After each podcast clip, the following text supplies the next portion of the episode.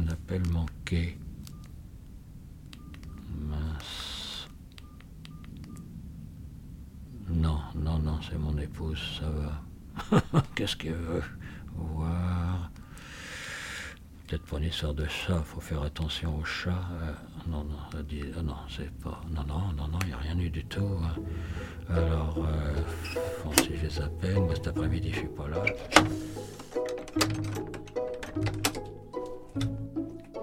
Philippe habite dans une ancienne ferme où on peut trouver toutes sortes d'objets curieux. Il y a des vélos anglais, des panneaux et des enseignes récupérés à droite à gauche. Il y a aussi un escalier qui grince et qui nous emmène vers d'autres objets encore, d'autres souvenirs plus ou moins volumineux, accumulés au fil des ans. Mais tout est très bien organisé, rangé avec soin, classé minutieusement. Il y a même une petite cour ensoleillée qui semble très prisée par les chats de la famille. En fait, à première vue, c'est très paisible ici. Mais quand on prend le temps de se balader dans son village, on est tout de suite confronté à une ambiance étrange, voire pesante. On compare d'ailleurs souvent Goussainville à une ville fantôme, parce que la très grande majorité des habitants sont partis les uns après les autres.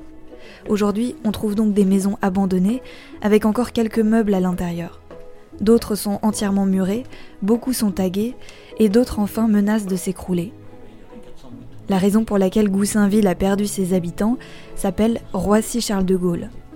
En 1974, lorsque l'aéroport a été construit à moins de 20 km du village, la vie des habitants s'est vue complètement bouleversée. Ce petit bout de campagne isolée s'est transformé en véritable zone de trafic aérien international. Soudain, des centaines d'avions se sont mis à décoller et à atterrir, de jour comme de nuit, toute l'année, au-dessus de Goussainville. Le bruit était tellement fort et incessant que les riverains, résignés, s'en sont allés. Mais d'autres n'ont jamais voulu partir. C'est le cas de Philippe, et j'ai voulu comprendre pourquoi. Je suis Clément Saccard, et vous écoutez Magma.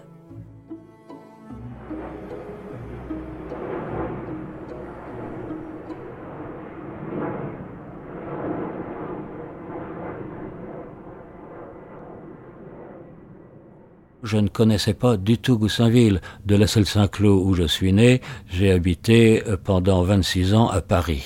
Un jour, j'entends parler de Goussainville à la radio, tristement, puisque c'était le 3 juin 1973, lorsque le Tupolev qui faisait des démonstrations au Salon du Bourget s'est écrasé. Et j'ai eu envie, bon, c'était peut-être euh, pas, pas très correct, mais j'avais envie de venir voir ce crash. Donc je prends mes deux chevaux, je vais vers Goussainville et manque de chance, euh, les routes étaient fermées puisque c'était une catastrophe, il fallait faire revenir que les pompiers.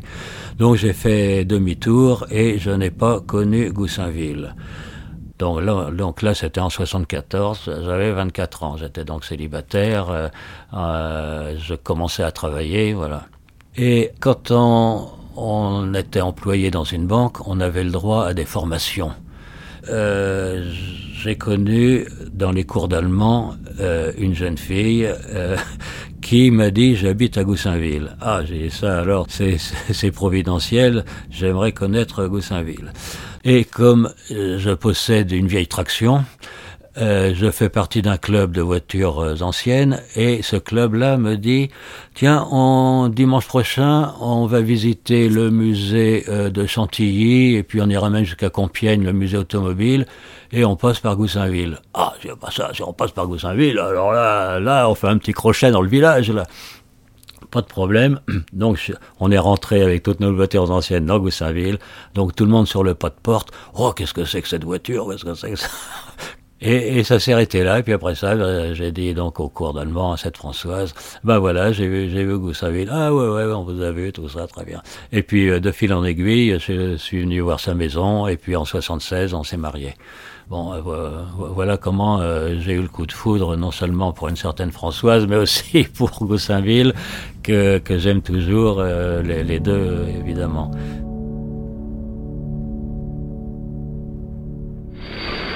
De grands espaces libres à 25 km à peine de Paris. C'était pour implanter un port aérien, une chance unique à saisir. Et c'est le mérite de quelques hommes que de l'avoir saisi. Devenu aéroport Charles de Gaulle, Roissy en France entre dans la première phase de son existence. Évidemment, ce projet d'installation d'un aéroport à Roissy en France euh, soulève bien des problèmes. Nous étions habitués à une petite vie tranquille et douillette. Et voilà que brusquement, nous allons être transformés en une cité internationale. Je me suis dit, ce village, il va devenir touristique. Parce qu'il est indépendant de la ville, il est entouré de champs, et c'est extraordinaire d'avoir ça encore si près de Paris. Mais ce que j'avais aimé, c'est que c'était beaucoup plus la campagne encore que la Selle Saint-Cloud que j'ai connue, qui s'est urbanisée, qui j'achetais euh, le lait encore à la Selle Saint-Cloud dans les années 60, mais ça s'est vite euh, arrêté à la ferme. Euh, donc ici, ben, je retrouve les, les vaches qu'il n'y avait plus à la Selle Saint-Cloud. J'ai racheté le lait en haut de la ruelle. Non, c'était pour moi un, un, retour dans mon enfance qui, qui était parfait. Et j'ai fait des études sur les commerces. On avait été jusqu'à 11 commerces pour 1000 habitants. Vous voyez qu'il suffisait d'avoir une fenêtre qui s'ouvrait sur la rue et on vendait des bonbons. Il y avait aussi euh, de l'autre côté de la rue une distillerie. Euh, il y avait deux énormes fermes qui, embauchaient euh, des ouvriers saisonniers pour aller biner les, betteraves. C'était une terre à betteraves hein, ici. C'était énorme. Hein, c'était énorme. On faisait du sucre, hein, on, faisait, de l'alcool. C'était inouï tout, ce qui se faisait euh, dans, dans, ce village sur le plan euh, agriculture. Et, et, et, ici même, là où je vous parle, il y avait 400 boutons là dans ce bâtiment là. Ici, c'était la, la, ferme justement des, des grands-parents euh, de mon épouse.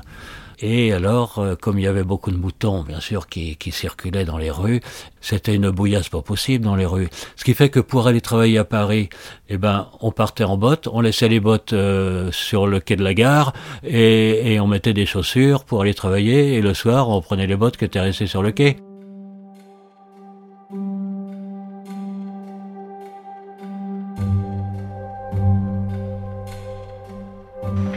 Mais la construction de cet aérodrome, est-ce que ça ne va pas amener des bouleversements dans notre village? Si, mais parce que les oiseaux s'en iront. D'abord, les oiseaux s'en iront, et puis Il y aura plus de plantes vertes. il n'y aura plus de plantes vertes, et puis L'air, ne sera plus le même. l'air ne sera plus le même.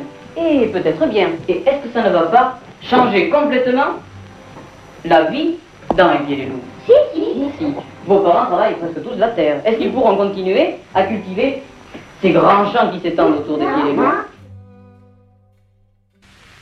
Dans quelques jours, l'aéroport Charles de Gaulle sera ouvert. Puissent les Français, lorsque surgissent les difficultés ou les doutes, voir en lui et dans son nom le symbole d'une France nouvelle.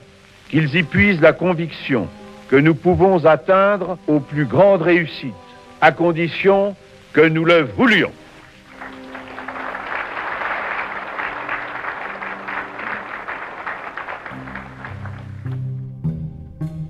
Dans les années 70, les avions étaient à simple flux, c'est-à-dire ils avaient des tout petits réacteurs et le bruit était surtout généré par le choc thermique, c'est-à-dire ce qui sortait des réacteurs était brûlant et d'un seul coup rencontrait de, de l'air froid.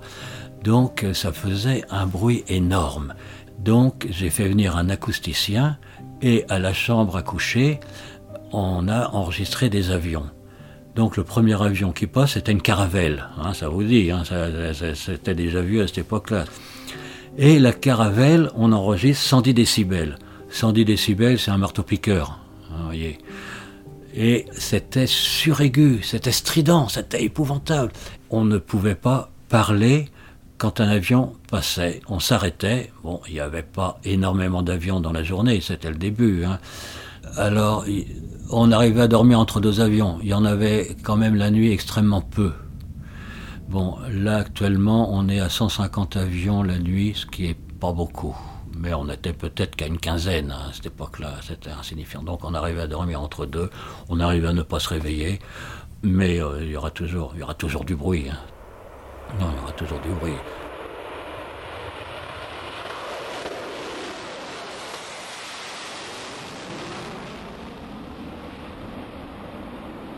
Le, Concorde, ça vous faisait vibrer les intestins. Hein. Bon, c'est un très bel avion. Jamais... Alors là, on pouvait le reconnaître au bruit. Hein.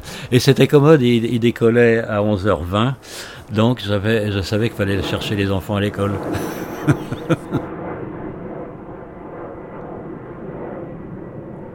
il y a eu un décret en 1973. lorsque l'aéroport devait ouvrir l'année suivante, ce décret obligeait l'aéroport de racheter les maisons dans la zone de bruit intense, c'est-à-dire dans l'axe de la piste, parce qu'il n'y avait qu'une piste euh, au début.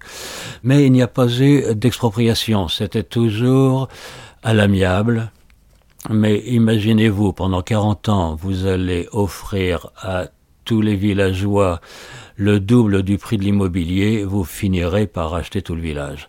Donc c'est pratiquement ce qui s'est produit. Et ce que ne savait pas l'aéroport, c'est que l'église étant classée monument historique, on ne peut pas toucher aux maisons qui sont dans un périmètre de 500 mètres de rayon. Donc euh, l'aéroport est venu avec un bulldozer en pensant démolir euh, le village et les monuments historiques leur ont interdit de toucher à quoi que ce soit. Alors ça c'était donc en 74. Eh bien, l'aéroport n'a rien trouvé de mieux que de murer les maisons qui avait été libéré. Et euh, il se fait que euh, on pensait, du fait qu'on voit euh, des parpaings, qu'il y avait une solution. quand on quand mure une maison, c'est pour la protéger, le temps de la rouvrir pour un autre usage. Les mois passent et les maisons, elles, restent murées. Les habitants comprennent alors que l'aéroport n'a pas de projet particulier pour Goussainville, et le village petit à petit se détériore. Philippe reste malgré tout profondément attaché à cet endroit qui lui rappelle son enfance et dans lequel il a construit sa vie de famille. Lorsque l'aéroport lui propose de racheter sa maison, il fixe un prix à 1 milliard de francs, comme une provocation, une façon de dire que jamais il ne partira d'ici. Il décide alors de s'investir pour préserver à tout prix l'âme de son village, faire en sorte que celui qu'il a connu et aimé continue d'exister.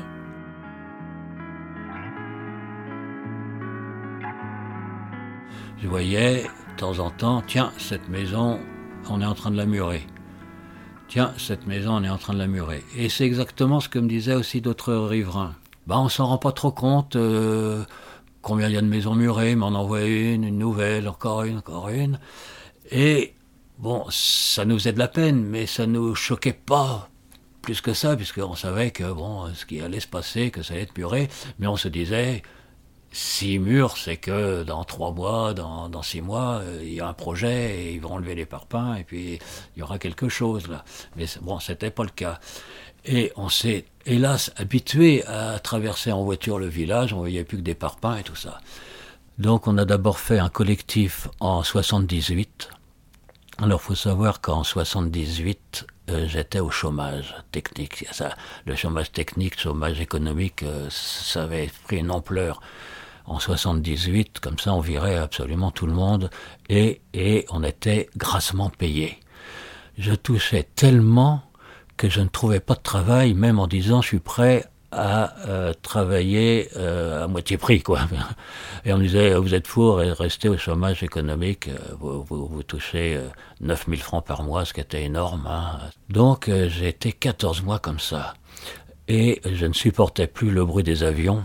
C'est pour ça que j'ai lutté contre l'aéroport. Alors un collectif, ça n'a pas beaucoup de pouvoir, mais c'est très facile à créer. Et on allait alors en délégation sur l'aéroport, et on était on, était reçu, ou plutôt on allait de force au pavillon de réception. Il n'y avait pas de maison de l'environnement à cette époque-là, on ne pouvait pas faire autrement que d'aller au pavillon de réception. Où là, alors on était reçu par un dirigeant pendant très peu de temps, le temps de dire euh, vos avions nous cassent les oreilles, et il répondait c'est vos, oreilles qui entendent les avions, ça ne fait pas de bruit. Bon, l'aéroport, ça a quand même beaucoup chamboulé. Ça fait partir donc de 1000 habitants, on est descendu à 300. Et avec l'association qu'on a formée, on a réussi à sauver 5 maisons seulement. Donc vous verrez dans le village qui est muré, de temps en temps, une maison qui est encore habitée. Pourquoi on a pu les sauver et comment on a pu les sauver? Alors là, c'était assez difficile. Parce que lorsqu'un propriétaire avait envie de partir, bon, ou on avait marre du bruit des avions, parce que ça faisait beaucoup de bruit dans les années 70. Eh bien, on disait à ce propriétaire, attendez, attendez euh, qu'on vous trouve un nouveau propriétaire qui serait prêt à racheter. Mais c'est que l'aéroport payait le double. L'aéroport voulait raser le village, voulait plus qui est d'habitants. Ils voulaient pas de problème si un avion tombait, je sais pas pourquoi, ou, ou qui se, qui qui portent plainte ou qui mettent comme à Orly le feu aux pistes parce qu'ils veulent plus d'avions la nuit. Bref, ils, ils, voulaient plus personne à l'aéroport. Donc, on ne trouvait pas à ce prix-là un nouveau propriétaire. On, a pu en trouver quatre, vous voyez, sur les 80 maisons qui ont été rachetées. Et euh, moi-même, je me portais acquéreur pour sauver, une maison. Et après ça, bon, ben, je laissais à quelqu'un d'autre euh, le, rachat. Parce que à partir du moment où une maison avait été rachetée par un particulier, l'aéroport n'avait plus le droit de solliciter son rachat, puisque ce nouveau propriétaire s'était installé en connaissance de cause du bruit, notamment. Et il avait le droit d'y dormir, et voilà, il faisait pas partie du décret de 73. La cinquième, c'était différent. La cinquième maison était louée. Donc, un jour, le locataire vient me voir en pleurant. Ma propriétaire vend, ma propriétaire vend. Et elle s'est adressée à l'aéroport. Bien sûr, elle me donne la priorité, puisque je suis locataire. Mais l'aéroport, il paye le dos, vous savez bien, il paye le dos. Je dis, du calme, on va étudier la question. Je fais venir les domaines discrètement sans que l'aéroport le sache, pour faire une évaluation qui était évidemment au prix où le locataire voulait acheter. Bon, euh, j'attaque l'aéroport pour surenchère illégale et ils n'ont pas eu le droit d'acheter. Oh, il était content, il a acheté au prix, la propriétaire a fait la tête, mais c'était comme ça.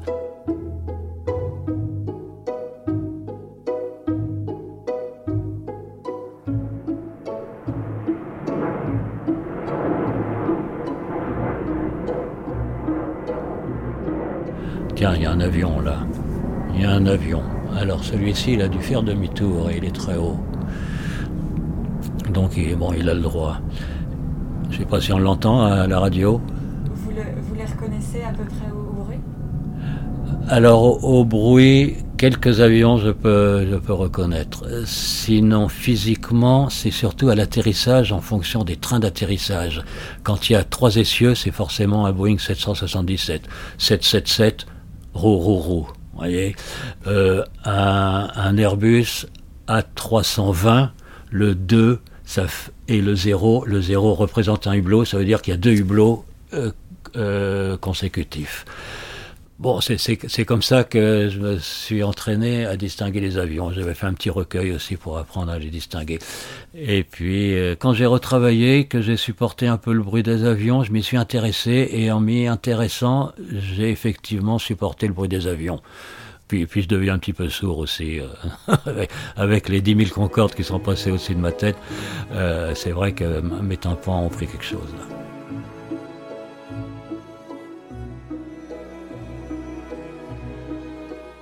Ceux qui n'ont jamais vu Goussainville, entrant là, se disent mais qu'est-ce qui se passe? Euh, On vient, on tombe sur Goussainville et on vient et, et, on est à la fois surpris de voir un village aussi près de Paris qui est encore debout mais complètement euh, muré et euh, quand même des voitures qui circulent. On comprend pas trop pourquoi il y a encore des habitants mais un, un peu plus loin. Et nous, notre association, c'était pour prouver qu'on peut vivre au vieux pays et d'arrêter qu'on mure les maisons et qu'on les rouvre et qu'on trouve des solutions. Bon, maintenant, euh, je suis moins battant, euh, je suis, dirais pas découragé, mais je suis conscient que bon, il n'y a, plus rien à faire là. Hein, il n'y a pas d'argent. Euh, non, non, il n'y a, plus rien à faire. Est-ce qu'il vous est arrivé de regretter d'avoir refusé le rachat de votre maison Ah non, non, non, oh, non, non, je suis bien ici, sinon je ne vous aurais pas reçu, là. Ah non, j'aurais pas eu le plaisir de, vous recevoir, là. Non, non, non, je suis bien ici. Non, non, il, fait bon vivre, mais avec de moins en moins de contact euh, avec les riverains. Quand il y a un nouveau riverain, je vais le voir, je vais, vous savez, euh, euh, quand il y avait l'association, euh, on a formé une association, on me répondait, fichez-moi la paix, je me mets devant ma télé et je ne veux voir personne.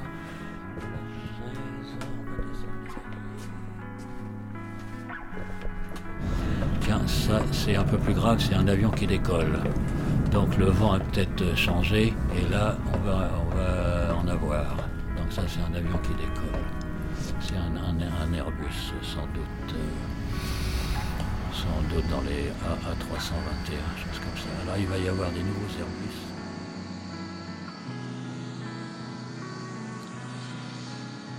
Merci à toutes et à tous d'avoir écouté ce nouvel épisode de Magma, et merci à Philippe de m'avoir livré son témoignage et le souvenir du Goussainville qu'il aimait. Vous pouvez retrouver Magma sur Instagram, sur Facebook et sur Twitter. Si vous avez des envies particulières pour les prochains épisodes ou que vous souhaitez partager votre histoire, n'hésitez pas à m'écrire à l'adresse magma.podcast.gmail.com ou directement depuis la rubrique Contact du site internet www.magmapodcast.com. Je me ferai une joie de vous lire. En attendant, je vous dis à bientôt pour le prochain épisode qui sortira dans un mois. Salut